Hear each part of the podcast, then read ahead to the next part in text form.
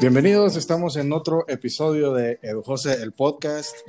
Hoy pues eh, no estamos desde el bar porque queremos hablar de un tema interesante para todas las personas que les gusta eh, el automovilismo, que les gusta el tema de los motores, los carros que están ahorita en circulación y todo esto. Para eso pues tengo un buen amigo en línea, él es eh, Marco Lara, un experto en el tema de, de vehículos aquí o un apasionado por este tema. Marco, ¿cómo estás? Bien, bien, gracias. no me podía considerar experto, pero sí con muy aficionado y con mucho conocimiento del, tema. Bueno, por ahí vamos a mezclar el automovilismo y después la aviación y vamos a estar hablando, así que está un poco interesante el tema. Todo lo Marco, que sea motores, bienvenido. Correcto. A mí, a mí en lo personal no me gustan tanto las motos, no sé a vos. Pues más o menos. Algún día por lo menos tengo que tener una de 600 cc para ir a rol por los, fines de semana. Pues está bien. Marco, ¿qué vehículo manejas ahorita vos? Pues ahorita tengo mi L200 2009. Excelente, entonces vamos a empezar hablando del Mitsubishi, del L200. Em, yo te puedo decir, he tenido la oportunidad de manejar el, el, L200, el nuevo, esta versión más estilizada, más que se ve como más deportiva.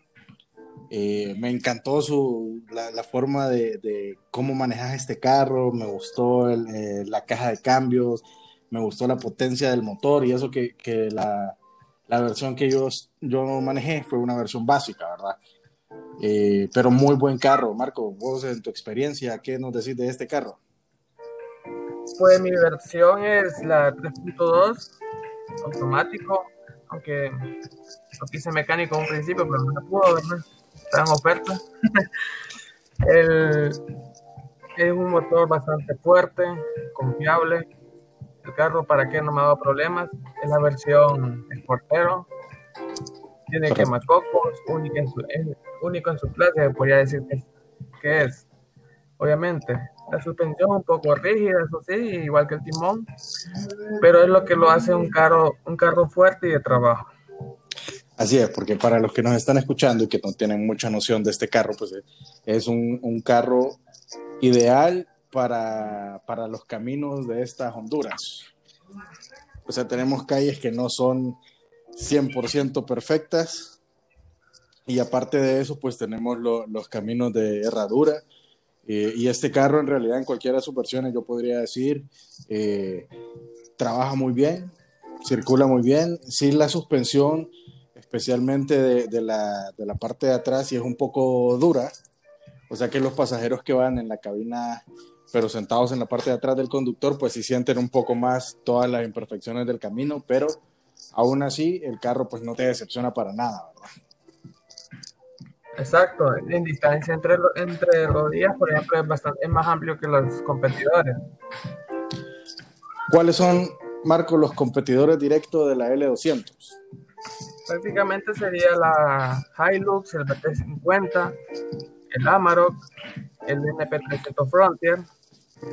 Correcto. Y bueno, Aquí entra, entra también el, el, Chevrolet. El Chevrolet S10. Que ahora, ahora le denominan Colorado. Colorado. básicamente el mismo Chevrolet S10. Isuzu D-Max. El Isuzu D-Max también. Ford Ranger. La Ford Ranger también, exacto. Que básicamente tienen las mismas eh, motorizaciones. O sea, empezás con un tal vez 2.4, 2.5 y ahí va subiendo hasta los motores. Creo que el más grande lo tiene la Amarok, ¿cierto? En potencia, pero en cilindrada lo tiene Ranger con 3.2 todavía. Pero ese, ese, motor ya viene en la versión eh, full, equipada, correcto. Bien, de los eh, de las camionetas, Marco, ¿qué camioneta te gusta más a vos? Pues yo siempre he sido amante del carro grande. A mí me encanta el Suburban, por ejemplo. Suburban. Infinite QX80. No, la Tajo, pues la veo rara.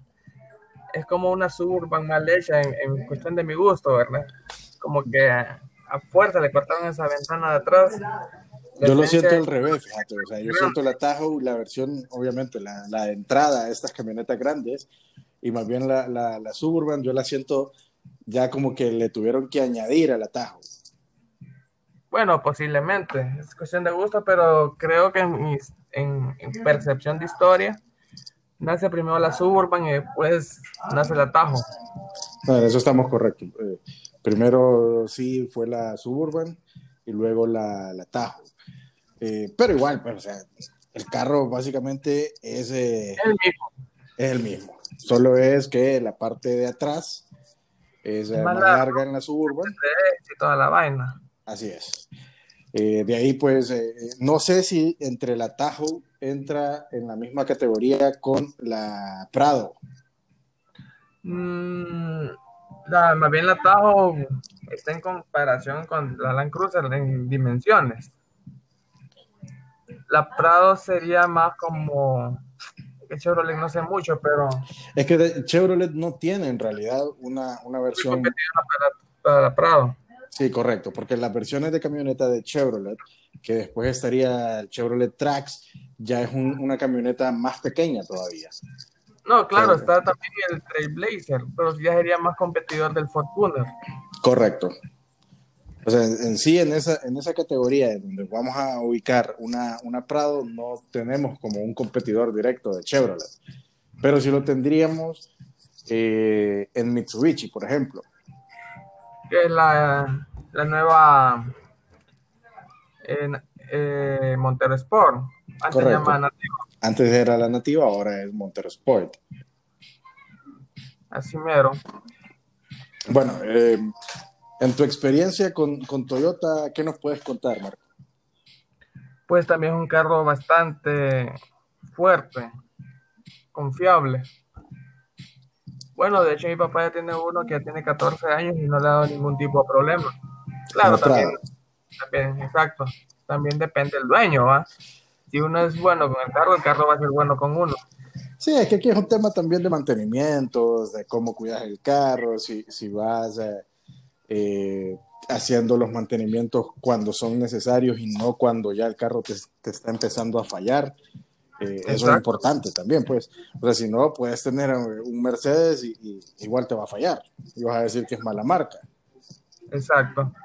Yo tenía una, tengo una anécdota respecto a eso, por ejemplo, un, tenía un catedrático que tenía un Mazda 323 2002 en perfectas condiciones. Una vez le dijeron, mucha le ha salido muy bien el carro, y eso que la gente no le tiene tanto confianza a los Mazda, ¿verdad? Así es. Y no, no es que el carro sea bueno, dice, yo soy bueno con el carro. Marco, ¿en, ¿en, qué categoría entra el Toyota Rush? Rush, compacto. Para mí es un compacto. ¿Qué pensamos de este Toyota? En lo personal no me gusta. Sí, tiene un diseño raro. Raro, exacto. Me gustaba más el Terios, que en esencia es un Terios más largo. Sí, básicamente lo que la marca hizo fue agarrar un Daihatsu Terios y lo, lo transformó a un Toyota. Exacto. Estamos de acuerdo. Ahorita casualmente me metí en la página de Chevrolet y, y, de nueva, y nuevamente trae, estaban volviendo a tirar el Blazer. Aquí como, como un paréntesis, ya que me dio un poco de curiosidad. Aquí pero volviendo las... al tema. Correcto, estamos... aquí están las sub.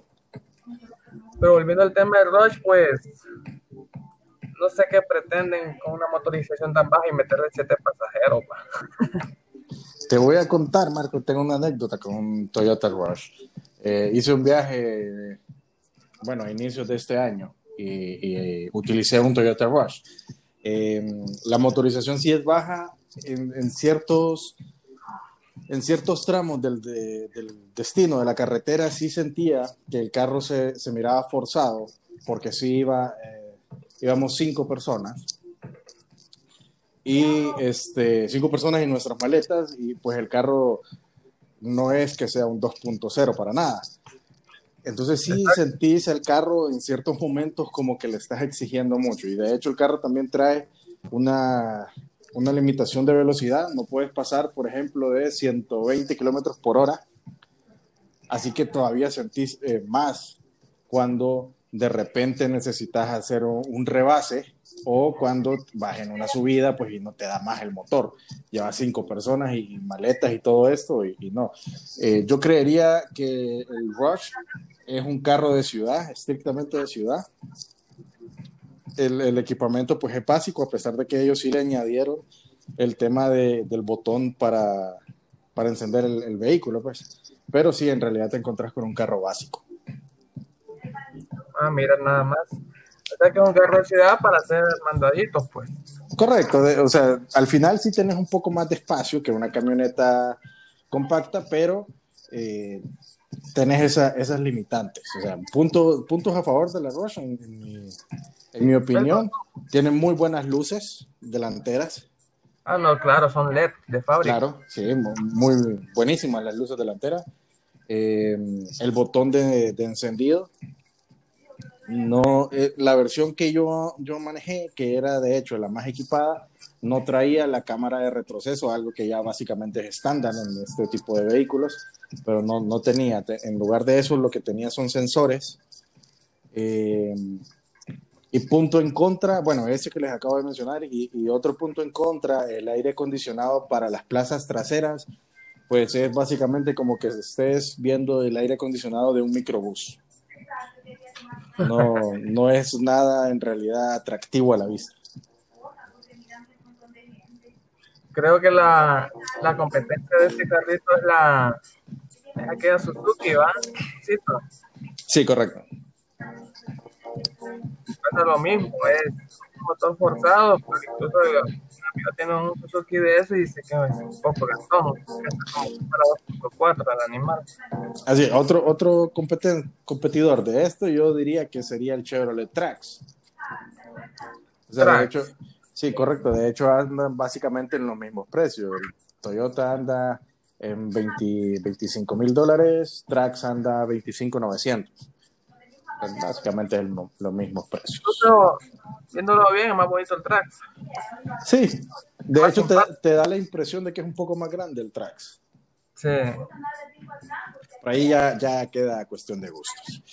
Eh, para mí, el Toyota Rush es eh, un, un carro, ¿cómo te explico? Un carro familiar. Carro familiar para dentro de la ciudad. Vaya a la iglesia, ir al súper, al cine. Ya, pues si queremos algo un poquito más avanzado, pues... O más aventurero. O más aventurero, correcto. ¿Cuál sería tu elección, Marco? Un carro más así de, aventura, algo que, te responda un poco más. Pues fíjate que he estado viendo últimamente nuevos modelos.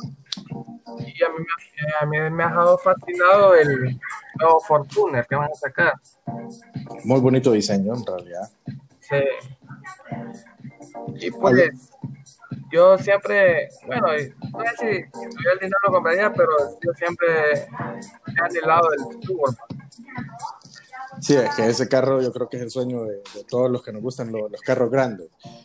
Una Suburban es para qué, lo, top.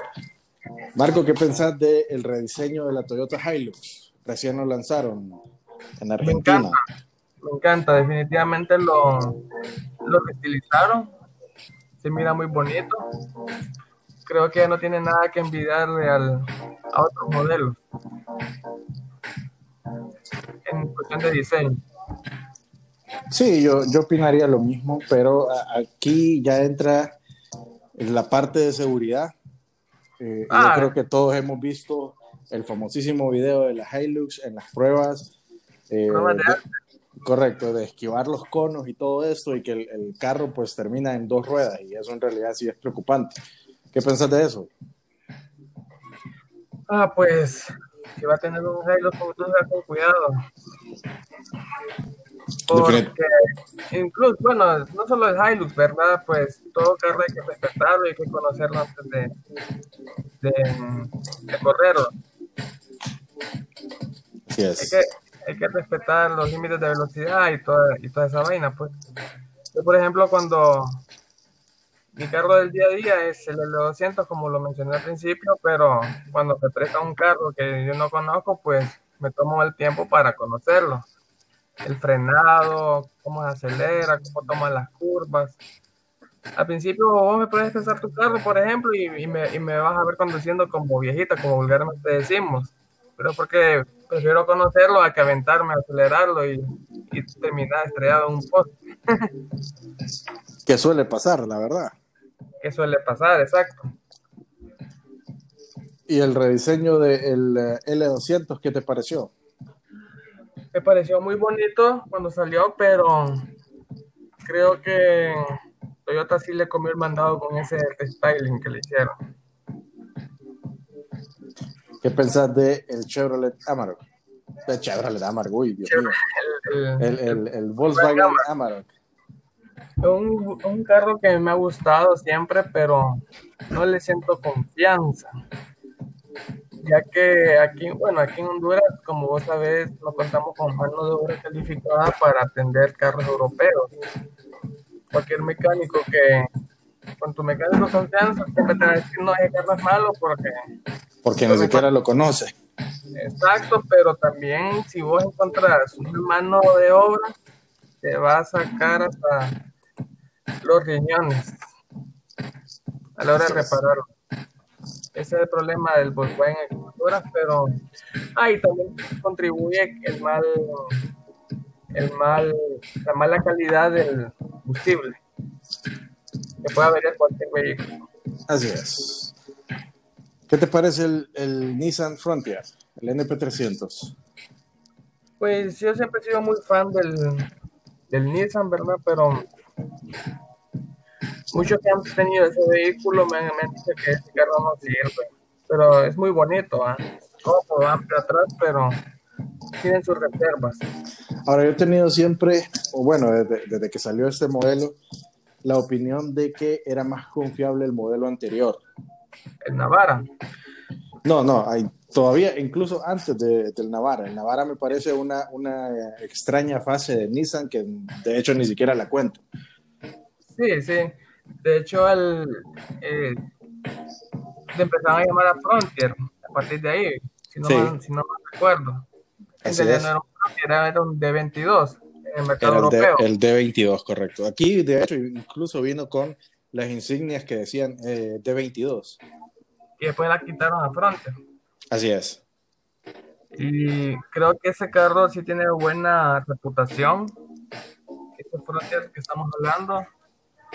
Eh, creo que de frente a Navarra, pues, ah, desmejoró la calidad de Nissan. A partir de Navarra en adelante, pues, problemas de caja, problemas de, de culata, etcétera, etcétera, etcétera. Sí, muchos clientes se, se quejaban de que el carro eh, consumía aceite, o sea, era, era demasiado el gasto en aceite y no debería pasar en un carro del año en un carro nuevo, pues eso básicamente estaba reservado para ya cuando el carro tenía su cierto recorrido, pero en los modelos más recientes de, del Nissan Frontier, eh, los clientes empezaban a, a, presentar esos problemas. Aquí pues eh, todo el mundo está eh, pensando que nos estamos refiriendo como mucho a, a, ciertos tipos de marcas, pero por ejemplo, a pesar de que hay otro tipo de fabricantes y, y, opciones en el mercado. El caso de Renault, que básicamente es la misma, el modelo de, que tiene Renault de pickup es el mismo Nissan, Nissan Frontier. Así es, que es Renault Alaskan. Correcto. Es, básicamente es lo mismo, creo que hasta las luces traseras son, son muy similares. Eh, y la parrilla frontal pues no cambia mucho tampoco, son los que tienen el otro logo. Sí, exacto. Prácticamente lo, lo, que cambia son prácticamente el diseño de los poquitos, alrededor del vehículo, pero el motor es el mismo. Ahora hablamos, hablamos de Ford y eh, hablamos de Mazda, que también cruzan la, las plataformas. Y la versión sí, pickup básicamente pero, es la misma Ranger. Pero te tengo una noticia para el nuevo, para el nuevo Mazda va a cruzar plataforma con el Isuzu. Excelente.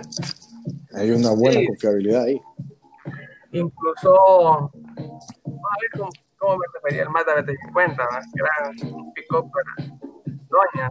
No quiero que malinterpreten como machista, pero el diseño es demasiado redondo para ser pick-up. Parece un turismo modificado. Parece un turismo con esteroides. Exacto. Pero creo que el nuevo Mazda BT50 va a ser muy bonito y muy confiable. Sí, estuve viendo fotos del, del nuevo, el rediseño del Mazda BT50, que le llaman acá BT50 Pro, y ya dejan de utilizar esas, esas luces traseras que a mi parecer nunca tuvieron ningún... Sí, o sea, nunca tuvieron que haber salido al mercado. No sé quién se le ocurrió haber aprobado ese diseño, pero esas luces, o sea, no, tenían ni, para nada.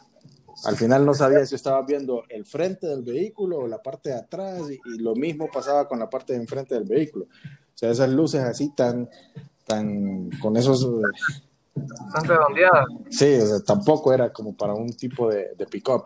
Ahora, eh, dentro de lo que yo pude ver, sí era uno de, los, de las mejores motorizaciones que había en el mercado, por lo menos acá en Honduras. Y creo que uno de los que podía cargar más. Creo que tenía una capacidad de carga de 1.5 toneladas. Sí, incluso en caso de motor 2.5 pues era propio de la marca y el 3.2 sí era ya compartido con el Ford Ranger. Sí, así es. Ok. Imagino que es un carro confiable, pero en la versión 3.2, pero en estética nunca me gustó, incluso el, interior es un poco raro. Sí, es que todo en ese carro era, era, era raro en realidad. Estabas como, o quizás es que era un vehículo pues demasiado avanzado para el tiempo en el que estamos. Eh, el mm. punto es que nunca dio bola en el mercado. Bueno, yo he visto, sí, no dio bola como lo tenía que dar como otros pickups, pero es cuestión de gusto al final, pues. No, en eso estamos de acuerdo. Sin embargo, la versión anterior se vendió mucho más que esa versión. Sí, pero eh, era más cómodo el B2900. También. Algo irónico. Pero bueno, el mundo automotriz tiene sus cosas raras. Marco, ¿qué, ¿qué, sedán sería tu preferido? ¿Qué carro turismo sería tu preferido? ¿En qué categoría? En cualquiera. Cualquiera. Pues a mí siempre me ha gustado el sedán mediano, tipo Toyota Camry, Nissan Altima. Y si yo tuviera bastante dinero como para decir, elegir cualquier, cualquier vehículo sería claro que un BMW Serie 5 o un Mercedes Clase E. Porque siempre me ha gustado el diseño ejecutivo. Sí, para mí Mercedes se lleva se lleva todo mi dinero si, si lo tuviese. Unas grandes diferencias en, en, el tema de diseño, eh, pero al final muy buenos, muy buenos carros. Así es. ¿Y en tu caso cuál sería? A ver, a ver. Eh, es que es, es bastante difícil. Yo me quedo como la gran mayoría, eh, un, por ejemplo, en un Toyota Corolla. Me gusta, me gusta el, el, nuevo, nuevo, diseño de, de, los Corolla. Se ve mucho más agresivo. Eh, Nunca me gustó en sí el Corolla todo redondeado, lo miraba medio raro ese carro, pero ya, ya estas nuevas versiones tienen una, no sé, como un frente más agresivo, algo que llama un poco más la atención. Bueno, también depende de, si estamos hablando del mismo Corolla que van a sacar, porque existen dos Corollas precisamente. No sé has visto uno que tiene como trompa de Prius 2015 Hoy hablamos de ese o uno que sí parece más utilizado. Es más, hasta lo estoy buscando ahorita. A ver, en la página oficial de Toyota aparece el Toyota híbrido. en realidad es el único que está disponible acá en Honduras. Y es el que tiene un, aire como, a, como al Prius sí, ese a mí en lo particular no me gusta, pero si vos buscas, ya te digo dónde, a ver si lo encuentro. Ahora yo sí lo estoy viendo y si me gusta, está bonito el, Corolla. Ahora pone Toyota Corolla Brasil, por ejemplo. Vamos a buscar Toyota Corolla Brasil. Y pone 2020 siempre para. 2020. Ah, completamente diferente la, la, la trompa. Así. Exacto. Incluso es, bueno, lo personal me atrevo a decir que ese es más bonito que el otro. Porque ver el Toyota Corolla con trompa de, de Prius es como ver un retroceso. Oye, sí, bastante diferente. eh, Más que todo la forma de, de, de cómo diseñaron esa, las luces. Exacto, es más estilizado, Sí, es más elegante, más bien. La parrilla no es tan bonita, pero. Pero. comparten un poco con la, par- con la parrilla de, del Corolla que se vende acá, pero definitivamente si te cambia la, completamente toda la, la parte frontal del vehículo el rediseño de las luces. O sea, no tienen ese pico hacia abajo las luces y eso es lo que lo hace ver completamente diferente. Así es. Incluso el Toyota que estaban vendiendo, pues muy bonito. Sí, así es. Muy bonito. Aunque a mí lo que nunca me gustó, por ejemplo, de Corolla, fue una vez que hicieron el rediseño del interior, las salidas del aire acondicionado. O sea, lo sentí también como un, como un retroceso. Todos parecían lo mismo. Sí, correcto. Y lo sentí más bien como que me estaba subiendo a un Corolla de 1970. Sí, incluso Toyota siempre ha tenido quejas de sus diseños interiores, como que nunca los han sabido hacer. Sí, hay cosas como que nunca te encajan en el carro, pues. Nunca encajan. Incluso estaba viendo el nuevo interior del Ford Tuner y tampoco es tan agradable a la vista. eh, sí, hay cosas, lo que hablamos, hay cosas que nunca encajan. Solo compraría por el diseño exterior, pues que es muy llamativo. Sí, al final hay ciertas cosas que uno puede hacer cambios. Por Bien. ejemplo, hablando de Toyota, pues incluso ni la Prado tiene tan si uno lo ve con estética es, es bonito, pero no tanto como debería ser. Así es. Hay cosas de la Prado que todo el mundo. Yo recuerdo, Marco, cuando salió la Prado, cuando salió el rediseño de la Prado, estas versiones más, eh, más estilizadas que tenemos ahora. Más la-. Sí, correcto. Y, y yo pensaba, ¿a quién carambas le va a gustar esa luz tan arriba? Ese stop eh, tan arriba y de esa forma como en triangular y redondo, y con ese, esas, esas salientes entre la luz de retroceso y la luz direccional y el stop. Y al Sí, final ahorita terminó ahorita que- gustando. Sí, ahorita que lo mencionas, sí se me hace un poco rara. Incluso a mí me, me encantó cuando salió allá por el 2010, Correcto. con cámara 360 y todo por Mickey. Pero el nuevo, nuevo sí está muy, muy bonito. Sí, ¿Para ya, qué? ya para qué, es otro tipo. Es un digno diseño, es, es un digno de llevar el nombre de Land Cruiser. Así es. Bien, Marco, nos estamos quedando ya sin tiempo. Eh, sí me gustaría que mencionaras un poquito de dónde salió también tu, tu pasión por la aeronáutica. Eso es un poco gracioso. De repente, cuando, ¿te acuerdas cuando estábamos en el colegio? Solo hablamos de carros. Sí, Incluso correcto. hasta- incluso hace tres años. También. Pero de repente sentí esa curiosidad, esa pizquita. Y me, y me empezó a gustar, sentí curiosidad cómo funcionaba y toda la vaina. Bueno, que hasta el día de hoy matriculé un curso. Incluso ya terminé el curso teórico privado. Excelente, muchacho. Sí, incluso hay un dicho de que dice que el que el que le gusta la aviación ya no sale de él. Sí, definitivamente. Es una adicción. Completa adicción. Ahora ya te antes ni no te lo juro, antes no podías ni distinguir entre un Airbus ni un Boeing. Y ahora ya lo ves y es como, ah, pucha, qué bonito. Qué Ah, bonito mira, un. Boeing. ¿Eh? Ey, ahí va un Airbus. Ahí ve un Airbus. ¿Y cómo sabes? Si a puras cachas se distinguir entre un Corolla y un Nissan y un Honda. Pasa mucho, pasa mucho. En fin. fue algo que de repente se despertó y ahí vamos. Excelente, Marco. Muy bien por eso. Bueno, como, como decía, pues ya nos quedamos sin tiempo, Marco. Eh, ¿Tenés algún mensaje final para los que, las personas que nos están escuchando? Pues esperamos que les haya gustado la conversación del día de hoy y esperamos continuarla en un futuro.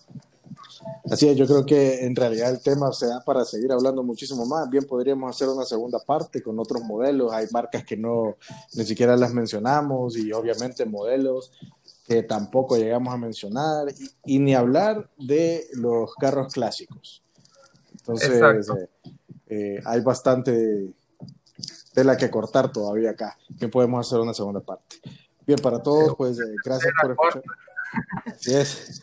Eh, gracias por escucharnos en este episodio. Vamos a seguir y les vamos a avisar cuando vamos a hacer una segunda parte de, de este tema. Eh, síganos en las redes sociales, está el Facebook, está el Instagram y bueno, si quieren escuchar más pueden suscribirse en la página edujose.com. Gracias Marco por estar con nosotros hoy. Gracias, de nada Eduardo, un placer. Igualmente, hasta la próxima. Checa.